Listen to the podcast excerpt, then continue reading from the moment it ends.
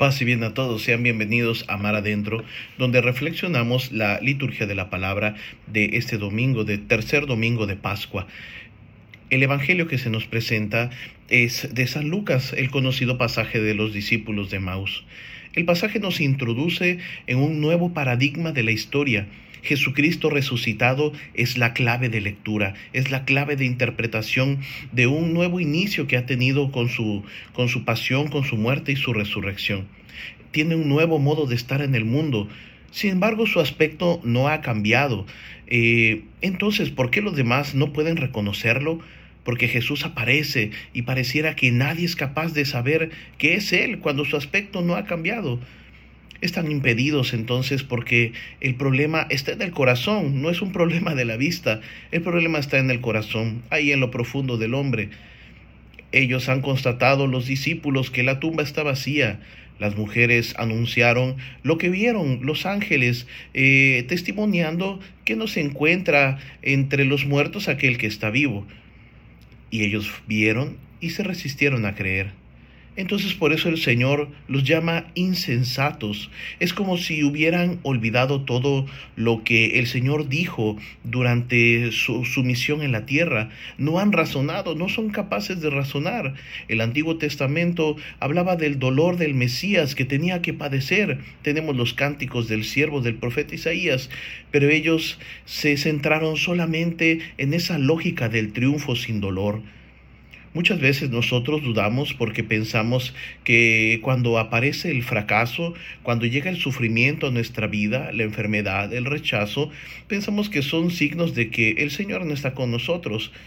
Eh, no cerramos en solamente en un tipo de salvación. Pensamos que siempre tenemos que triunfar, siempre tenemos que ser exitosos, pero es solamente insistiendo y es aquí donde nos enseñan los discípulos de Maús, cuando precisamente le dicen al Señor, quédate con nosotros porque está atardeciendo y pronto va a anochecer. Es insistiendo en tener su presencia. Es así como el corazón se transformará. Es así como sentiremos el ardor de su palabra y comprenderemos cuál es la voluntad de Dios. Por eso Él desaparece en el momento de partir el pan, porque es el instante en el que ya no hay necesidad de verlo tal cual, porque entonces ya vive en el corazón veremos cómo él ve la, cómo ve el mundo, cómo ve la historia.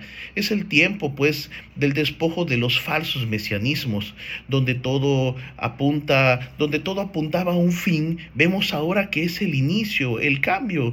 Todavía el día de hoy, cuando nos encontramos en tiempos difíciles, muchas personas piensan que es el fin de los tiempos, que Dios se ha ido. Sin embargo, es siempre un tiempo de inicio, porque Jesucristo no ha venido a marcar el fin del mundo, sino el comienzo de un nuevo mundo, el comienzo del mundo verdadero, el comienzo de la plenitud, el comienzo pues de un corazón que arde meditando su palabra y que es capaz entonces de ir al, al, sentido de las cosas, a la profundidad de la vida, porque la vida tiene un espesor y la lógica del éxito que busca meternos en eh, la, la posmodernidad simplemente se queda en lo momentáneo, en lo pasajero.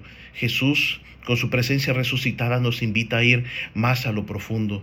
Debemos de estar atentos eh, a pensar que, que, no es el fin del mundo, sino que debemos de conducirnos según el bien, según la verdad, según la experiencia del resucitado, cambiar el corazón, renovarlo para que de este modo podamos ver la vida, la historia desde la perspectiva cristiana, una historia que se transforma, que se renueva, no que llega a su fin, sino que llega a su plenitud, encuentra verdaderamente lo sustancioso.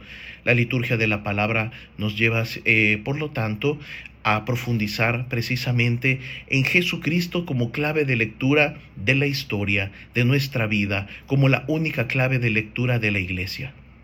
Y la bendición de Dios Todopoderoso, Padre, Hijo y Espíritu Santo, descienda sobre ustedes y permanezca para siempre. Que tengan un bendecido domingo.